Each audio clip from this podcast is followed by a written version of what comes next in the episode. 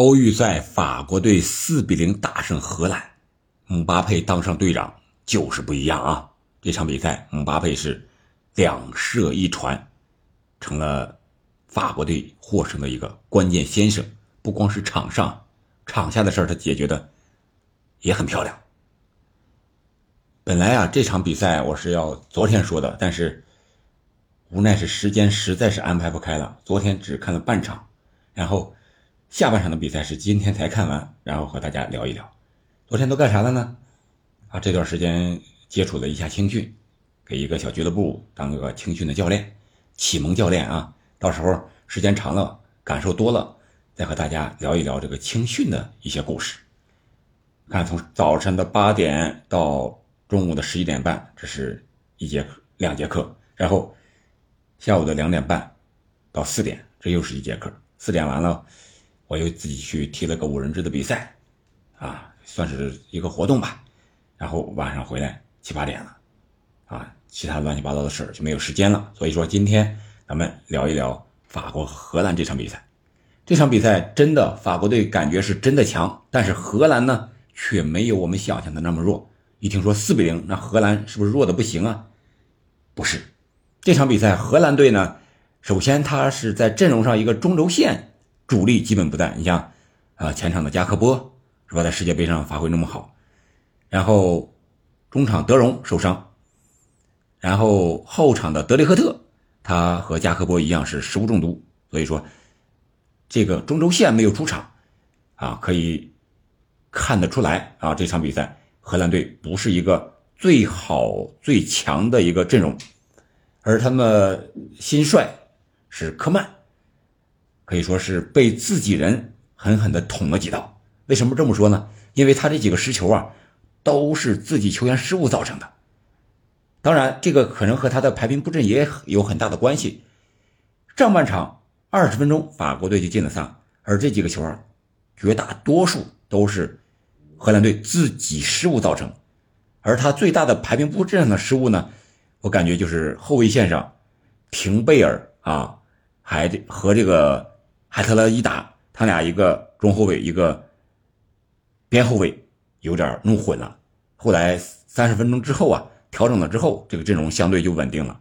然后就是他们打的四三三，可能相对来说比较激进了。没有想到法国队会打的那么稳，是吧？一个防守反击这么一个战术。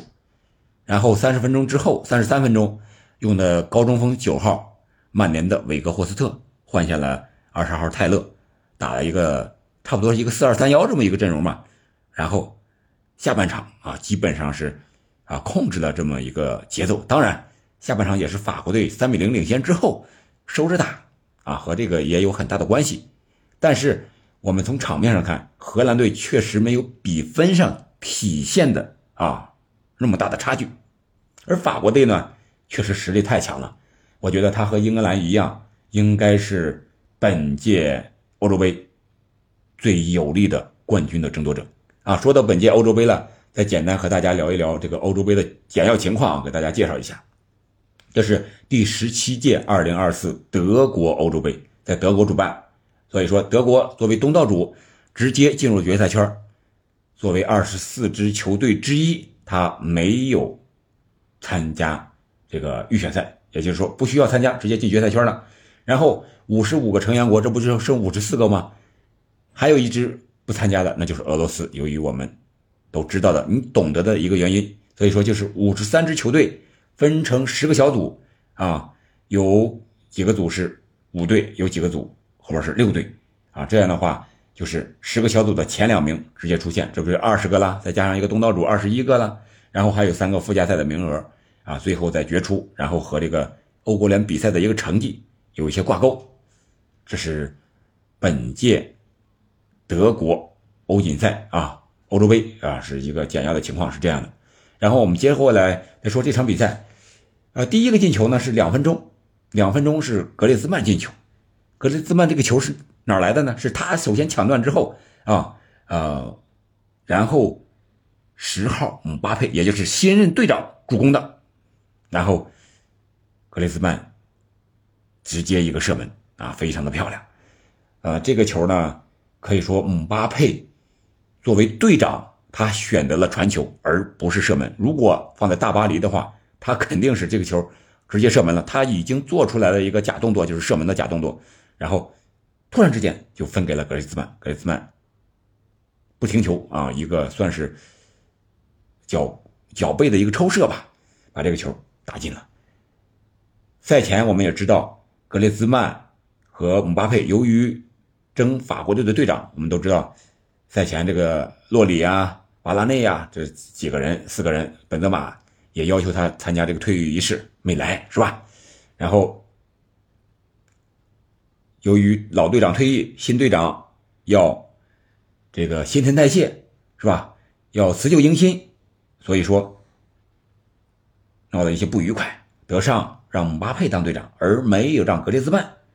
格列兹曼非常想当这个法国队的队长啊，所以说在一些公开场合呀，也表达了一些不满。哎，但是呢，姆巴佩要说带上队长袖标就是不一样的呢，他不抱怨了，是吧？不摊手了，啊，心态也变了，责任也变重了。与格列兹曼这个矛盾呢，靠着一个助攻，基本上就化解了。啊，这个进完球之后，格列兹曼也是。跑到了姆巴佩的背上啊，姆巴佩背着他，两个人笑呵呵的，哎，感觉这个氛围很好。姆巴佩，啊，不是说姆巴佩吧？法国队最大的问题，影响他们夺冠的最大的因素，肯定就是内部自己的因素。看他们球员的实力，是吧？嗯，麦尼昂现在是接替洛里成了首发门将，然后边后卫特奥，呃，中后卫乌帕。科扎特，又会孔德，然后中场是拉比奥、楚阿梅尼，前面是姆巴佩、格列兹曼、科曼，嗯，也叫科芒的，是拜仁的，还有穆阿尼，这是一个四二三幺。他这个阵容呢，可以叫四二三幺，也可以叫四三三，也可以四四二，就看这个格列兹曼和姆巴佩的位置怎么站了啊，非常的灵活。然后他们的打法呢，又是特别的实用。德尚这是真是啊，老妖一样的。当了法国队十年的主教练，这支法国队的队员什么特点，能打什么样的比赛非常清楚。我觉得他闭着眼都能指挥得了。首先，球员有实力有能力，是吧？然后，这个打法呢，又是主动的让出球权，我不去传控，我不去高压你，我是让你来打我，然后我打你的反击，啊，就是这么一个很主动的一个防守反击的一个战术。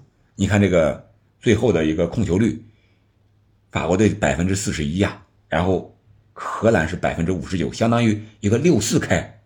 然后射门数呢，法国队是十二次射门，八次射正，显然这个命中率是非常高的，八次射正四个进球，所以说他们抓成功率抓的非常好。为什么成功率非常好呢？因为他们打反击，基本上这个射门呀都是在禁区之内，或者说单刀的机会。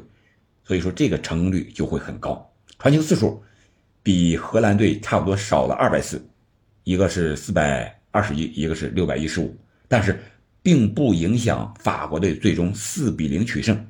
我想，法国队德尚用的这种一个战术打法，确确实实在世界杯啊、欧洲杯啊这种国家队的杯赛之中非常的实用。为什么呢？一个是非常稳。再一个，相对来说要减少减少一些体能的消耗，啊，不是特别强的高压逼抢，我也有十分钟、五分钟或者十五分钟一段之内一个高压逼抢达到效果之后，我马上收回来，啊，就是这么简单，啊，就是这么简单。我觉得这个法国队现在的这个打法呀，可能有可能要代替这种传统的一个传控的打法了。法国队并不是打不了传控。以他这个球员的个人能力，什么打法都能打了。哎，但是人家就是实用狗着踢啊！你来打我，我就抓你的反击，就像现在的皇马一样，反击特别的犀利，后场控球特别的从容啊，有能力，没有办法。所以说，法国队是从阵容上、从打法上啊，再加上姆姆巴佩成了队长了，成了母队了，是吧？母总变母队，这个责任重了，心态变了。踢法改变了，这是一个内部一个向上的一个因素，可以说这一变化，这个队长的选择，德尚应该也是费了不少心思的但是从这场比赛的效果来看是非常不错的。希望法国队能够继续这样和谐下去。然后荷兰这边呢，个人感觉小组出线肯定是没有问题的。他的对手除了法国之外，还有希腊、爱尔兰，还有直布罗陀。如果荷兰队在这个小组再不能直接进入二十四强的话，那荷兰队也不用再踢了。科曼也早点下课吧，是吧？还是换老帅回来吧。好了，这就是这场比赛，还有法国队和荷兰队的一个简单的小前景的一个看法。你觉得法国队本届杯赛会是一个什么样的成绩呢？和英格兰队争夺冠军的话，谁会取得最后的胜利呢？欢迎在评论区留言，我们下期再见。